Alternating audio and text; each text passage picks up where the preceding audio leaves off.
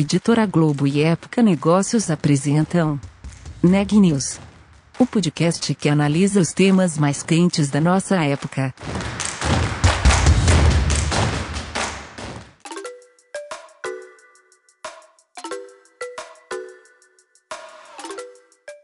Oi pessoal, meu nome é Renan Júlio e tá começando mais um Neg News, nosso podcast com uma cobertura especial da pandemia do novo coronavírus. Hoje eu tô acompanhado da repórter Sabrina para conversar sobre um tema difícil, que é a demissão e como isso pode impactar a nossa saúde mental. Sabrina, conta mais pra gente, por favor. Oi, Renan. Isso mesmo. Eu conversei com a Miriam Maziero. Ela é psicóloga do trabalho e coordenadora do ambulatório de assistência psicológica do Instituto de Psiquiatria da Faculdade de Medicina da USP. Durante a entrevista, a Miriam contou por que, em alguns casos, os profissionais sentem ansiedade, depressão, estado de choque e até vícios após a demissão. Vamos ouvir a entrevista? Oi, Miriam. Primeiro, muito obrigada por aceitar participar do Neg News, que é o podcast diário de Época Negócios. Eu que agradeço a oportunidade, é um prazer muito grande estar aqui com vocês. Bacana. Miriam, primeiro, é, eu vou pedir para você se apresentar, contar um pouquinho sobre a sua área de especialização para os nossos ouvintes. Muito bem, Miriam do Hospital das Clínicas da Faculdade de Medicina da USP. Nossa área de estudo e de atuação é saúde mental e trabalho, ou então transtornos mentais relacionados ao trabalho. É, nós temos vivido uma atualidade em que é, os transtornos mentais estão quase sendo a primeira causa de afastamento ao trabalho. Então, hoje o trabalho está organizado de uma forma que ele acaba promovendo o adoecimento e adoecimento em transtornos mentais. Diferente de uma época atrás, onde a maior parte do adoecimento relacionado ao trabalho era sobre o aparelho osteomuscular. Então, na atualidade, é, o adoecimento está mais ligado a questões emocionais. Então, essa é um pouco a minha área, né, onde a gente atua. Nós temos cursos aqui no Instituto de Psiquiatria que falam sobre isso. Nós fazemos intervenções em empresas, na construção de programas de saúde mental em empresas. Então, um pouco nessa área, saúde mental e trabalho. Bacana, Miriam, muito obrigada. Agora, para a gente começar sobre o nosso tema, a crise causada pela pandemia do novo coronavírus afetou muitas empresas e, como consequência, muitos profissionais foram demitidos neste período. Como a demissão pode afetar a saúde mental dos profissionais? Como funciona o processo da mente nesses casos? É, eu queria falar um pouco da importância que o trabalho tem, a centralidade que o trabalho tem na vida adulta. O trabalho, ele é muito central na vida do ser humano adulto, porque o ser humano, ele é um ser social. E o trabalho é muito valorizado socialmente. O trabalho, ele é construtor de identidade. Então, quando geralmente nós vamos nos apresentar, a gente diz o nosso nome, quem a gente é, geralmente a gente diz o que faz, né, em termos de trabalho. E esse trabalho, ele também é um fator importante de pertencimento social. Então, quando eu digo, ah, eu sou a Miriam, eu sou psicóloga, eu trabalho no Instituto de Psiquiatria, isso me dá uma identidade, me dá um pertencimento a um grupo. Tudo isso é muito estabilizador para a saúde mental. Então, o trabalho, ele tem, ele tem uma remuneração financeira, mas ele tem também uma remuneração social. A gente trabalha pelo salário, mas trabalha por estar construindo algo para nós, por estar podendo exercer a nossa criatividade, por sermos valorizados, por construirmos um status. Então, a perda desse trabalho, ela influi muito na questão da identidade. Então, o desemprego afeta a identidade, afeta a autoimagem e afeta também a maneira como o indivíduo acredita que ele vai ser reconhecido pelo outro, trazendo então bastante sofrimento psíquico. É, não é só isso, né? O homem desempenha vários papéis na vida, então é, ele tem um papel de trabalhador, de esposo, de esposa, de mãe, de pai. É, e quando há uma transformação muito grande nesse papel, e aí o desemprego vai transformar enormemente esse, papel de trabalhador, isso pode até afetar os demais papéis, né, e pode causar um sofrimento psíquico muito grande para esse trabalhador. É, quando eu digo sofrimento psíquico, eu estou dizendo assim de um sofrimento psicológico, mas que também, quando ele não é bem quando esse sofrimento psicológico não, não é lidado de uma forma mais adequada pelo trabalhador, ele acaba se transformando até em adoecimento. Né? Então, na demissão, o trabalhador vai precisar como que fazer uma reconstrução dessa identidade. Né? Vai, ele vai ser obrigado a se desacomodar e aí ampliar um pouco os seus limites, seus, o seu potencial para buscar novas formas de inserção no mercado ou de conseguir reaver esse papel de trabalhador. O trabalho ele também é muito importante na vida do indivíduo, porque ele estrutura o tempo, o nosso tempo. Então, por exemplo, é, o trabalho estrutura o horário que a gente acorda, o quanto de contato a gente tem com a, com a nossa família, o quanto de contato que a gente tem nas relações extrafamiliares. Então, é, o nosso ambiente de trabalho é a nossa fonte maior de contato social, interação social, onde a gente faz os nossos amigos, encontra os nossos pares. Então, é, na demissão, é, ela acaba tirando um pouco esse papel do trabalho, esse lugar que o trabalhador encontra essas coisas que são importantes para a estruturação psíquica dele, né? E isso pode trazer muitos efeitos. Então, eu queria falar um pouco desses efeitos do desemprego sobre a saúde mental do trabalhador. Bacana. E quais são esses efeitos, Miriam? É claro que qualquer processo demissional, né, principalmente se o trabalhador não está esperando, como, como foi muito a questão que aconteceu atualmente na epidemia, ninguém estava esperando uma pandemia, e né, ela veio, se instalou, mudou muito a natureza do trabalho. Então, hoje a gente tem uma grande parte da força de trabalho trabalhando em home office, sem estar preparada para isso, a gente teve que ir para as nossas casas, que não era o nosso ambiente de trabalho, e readaptar rapidamente o nosso ambiente de trabalho, a nossa condição de trabalho, e com isso também houveram muitas demissões. É, a gente houve empresas assim que as pessoas foram para o home office e elas, por exemplo, desalugaram andares que antes ocupavam, ou seja, são empresas que também já estão se preparando para um novo jeito de trabalhar daqui para frente. Certamente, se ela diminui o seu espaço físico, ela não está contando com uma volta ao que era antigamente. Então, eu acho que a pandemia, em relação ao trabalho, ela muda a natureza do trabalho. E isso vai exigir do, do trabalhador uma adaptação muito rápida a essa nova, no, novo jeito, né? novas formas de trabalhar, o novo normal no trabalho, né? como as pessoas dizem. Então, esse efeito pode ser tanto um estado de choque, e quanto mais inesperado for essa demissão para o trabalhador, mais chocado esse trabalhador estará, né? Ela vai causar estresse e ela pode causar ansiedade, depressão ou um adoecimento psíquico. E aqui eu quero fazer um parênteses para diferenciar um pouco o que é o estresse do que é propriamente um transtorno mental, né? A gente não considera estresse como um transtorno mental. A gente considera que é uma reação do organismo frente a alguma coisa, algo do ambiente que está excessivo para o psiquismo dar conta daquilo. Então, é, eu tenho um estressor no ambiente e eu tenho uma resposta, uma resposta de estresse. Isso a gente pode considerar como um pré-adoecimento. Então, assim, se isso não for bem equacionado pelo indivíduo, isso pode gerar mais ansiedade, que pode gerar um transtorno de ansiedade, pode ter consequências no humor, que pode gerar os quadros depressivos. Né? Então, a gente pensar no efeito da demissão como esse enfrentamento difícil, ainda mais se for inesperado, uma situação estressante, mas não necessariamente já um adoecimento. É claro que isso vai, então, depender sei, de uma estrutura de personalidade, de, de como anda já a saúde mental prévia, né?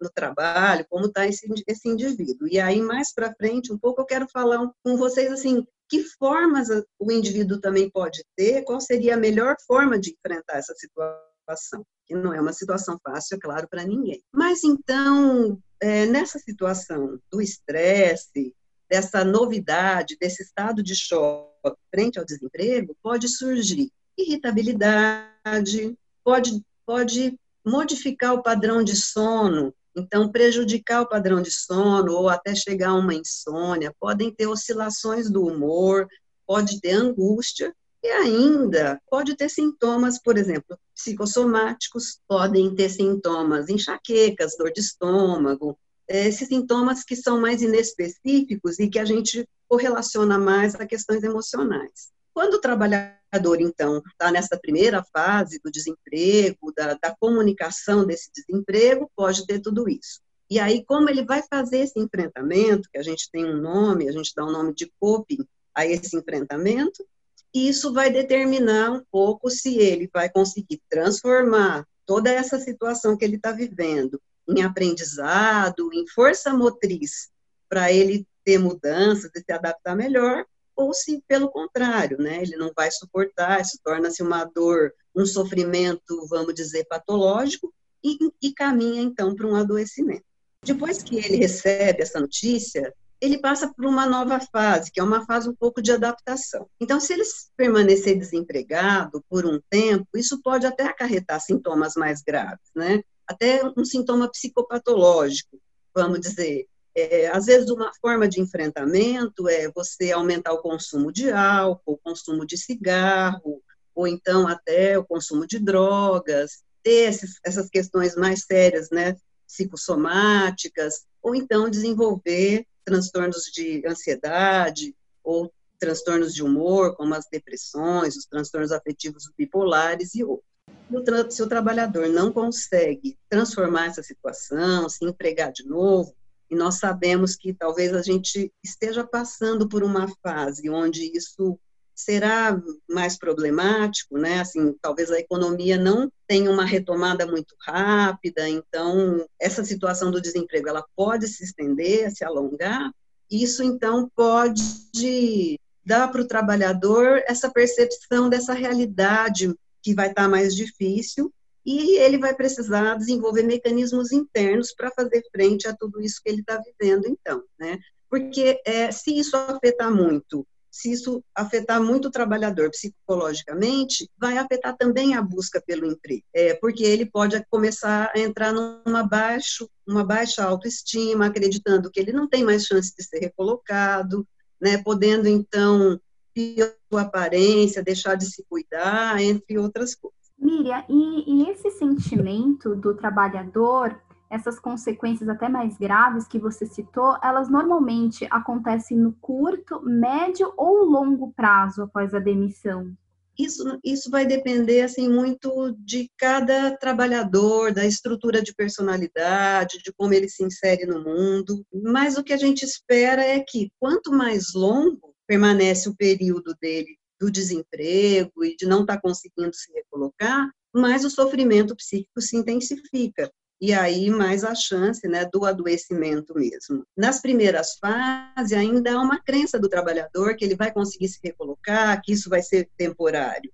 Ao se alongar, há um desgaste, né? E aí o trabalhador exposto a esse desgaste prolongado, a esse estresse prolongado, ele tem mais risco de desenvolver sim um adoecimento, né? De desenvolver uma postura mais depressiva, de mais descrédito até em relação a si mesmo. Aí, por isso que eu queria, então, conversar um pouco com você, Sabrina, como a gente deveria fazer esse enfrentamento.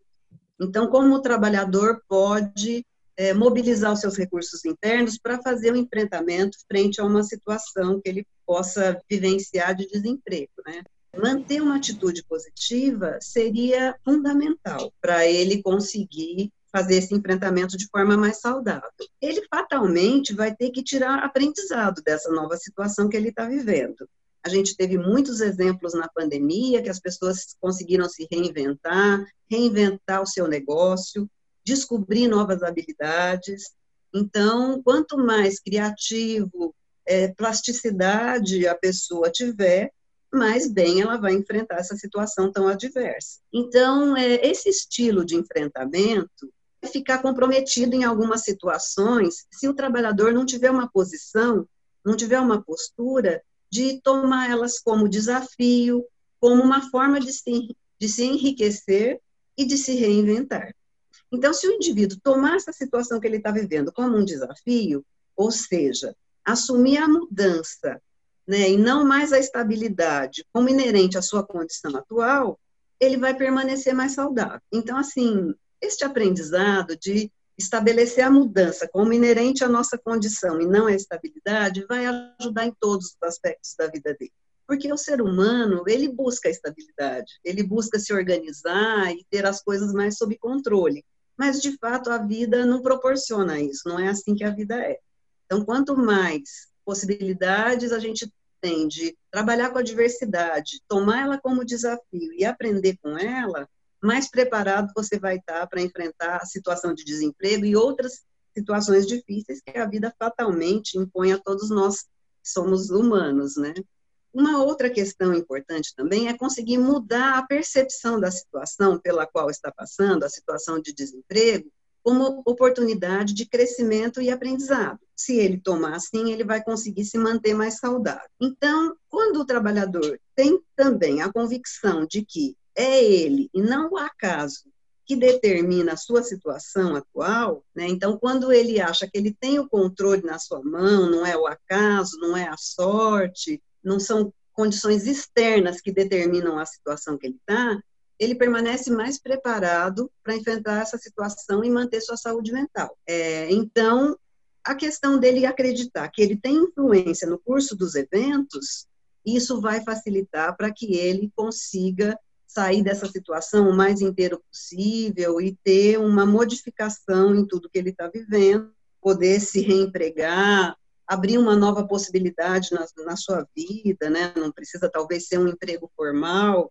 A gente sabe que o mundo do trabalho está mudando demais, então daqui para frente. E aí eu queria entrar um pouco no quarto ponto que eu queria falar com você, que é um pouco esse profissional do futuro. Então, tanto o jovem que está entrando no mercado agora, quanto esse profissional que já está no mercado há 20, 30 anos, ele vai ter que se reinventar, ele vai ter que ter uma nova posição subjetiva frente ao mundo do trabalho. Então, o mercado do trabalho tradicional ele está chegando ao fim. Né? Nós temos percebido isso nas últimas décadas. Tem uma nova realidade se apresentando para o trabalhador. E a atualidade, então, vai exigir um trabalhador mais dinâmico, muito mais flexível, mais criativo, é, ligado às novas tecnologias. Hoje em dia, não, não conseguimos mais ficar fora das tecnologias, né? E aí poder entender um pouco a potencialidade dessas tecnologias e o trabalhador que tiver desempregado, certamente ele vai ter que ter todo esse isso que a gente está conversando em mente para se adaptar a esse novo mundo e apesar dele ser mais velho, ele terá que se reinventar para conseguir outra vez se inserir. Talvez não no emprego formal, mas numa consultoria, numa outra forma, aproveitando a experiência dele, o potencial, o aprendizado que ele já tem. Então, nós vamos ter que começar a pensar fora da caixinha. Bacana. E Miriam, a gente comentou um pouquinho sobre os impactos causados na saúde mental e que reflete também na física do, do trabalhador. E aí a gente comentou sobre esse novo profissional do futuro, dessa forma dele se reinventar, de, de buscar conhecimento. Mas existe um tempo ideal para ele buscar novas qualificações e até a busca por um novo emprego, caso seja é, da vontade dele? Ele, após a demissão, ele deve seguir um tempo quieto, um período sabático, ou ele já deve buscar novas qualificações? Quais são os impactos para minimizar essa dor que a demissão causa? É interessante você tocar nesse assunto, porque o que, o que as pesquisas mostram? que há diferenças entre o trabalhador, vamos dizer, que tem um nível de escolaridade maior, e o trabalhador que tem um nível mais médio de escolaridade. Então, por exemplo, para o trabalhador de nível médio, quando ele perde o emprego, e aí a situação de desemprego ela é muito impactante, porque ela vem e impacta diretamente numa questão momentânea, que é colocar comida na sua mesa. Já o trabalhador de nível superior, ele às vezes ele tem uma condição socioeconômica melhor, um círculo social melhor, então ele poderá até tirar um, um período de férias, né, aproveitar para exercer seus hobbies, passar mais tempo com a sua família. Então, assim, ele terá talvez essa condição para reiniciar um pouco essa busca. É, então, ele pode ter sim esse período mais sabático, aproveitar para fazer coisas que o trabalho impedia, porque ele estava com o tempo muito comprometido no trabalho. Ah, bacana, Miriam. Mais uma vez, obrigada por sua participação. Eu que agradeço muito, é um prazer estar aqui falando com vocês. Espero que a gente possa ter sido trazido informações úteis. Um abraço. Notícias do dia. O volume do setor de serviços do Brasil cresceu 5% em junho em relação a maio e teve queda de 12,1% na comparação com o mesmo mês do ano anterior, informou o IBGE nesta quinta-feira. O auxílio emergencial deve reduzir os prejuízos do comércio paulista, segundo pesquisa da FEComércio São Paulo. A estimativa da entidade é que dos 190 bilhões de reais que foram liberados em parcelas de 600 reais para pessoas que enfrentam perda de renda durante a pandemia, cerca de 151 bilhões de reais foram para a compra de produtos no varejo. Com isso, o comércio em São Paulo deve ter uma retração de 5,47%. O conselheiro sênior da OMS afirmou que a entidade ainda não tem dados para avaliar a vacina desenvolvida pelo Instituto Gamaleya da Rússia contra o novo coronavírus. Ele acrescentou que a agência está em conversas com as autoridades russas para entender melhor esse imunizante.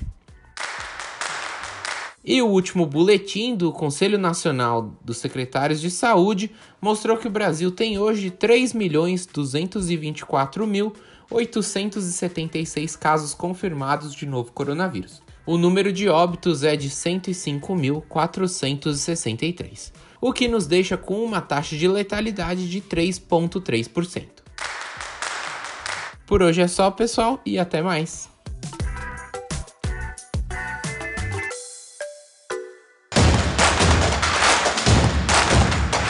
Esse podcast é um oferecimento de Época Negócios. Inspiração para inovar. Não deixe de conferir nossos outros podcasts. Presidente Entrevista Presidente. The Office. E os negócios da nossa época. Ouça, acompanhe, compartilhe. Vamos fazer deste podcast o nosso ponto de encontro.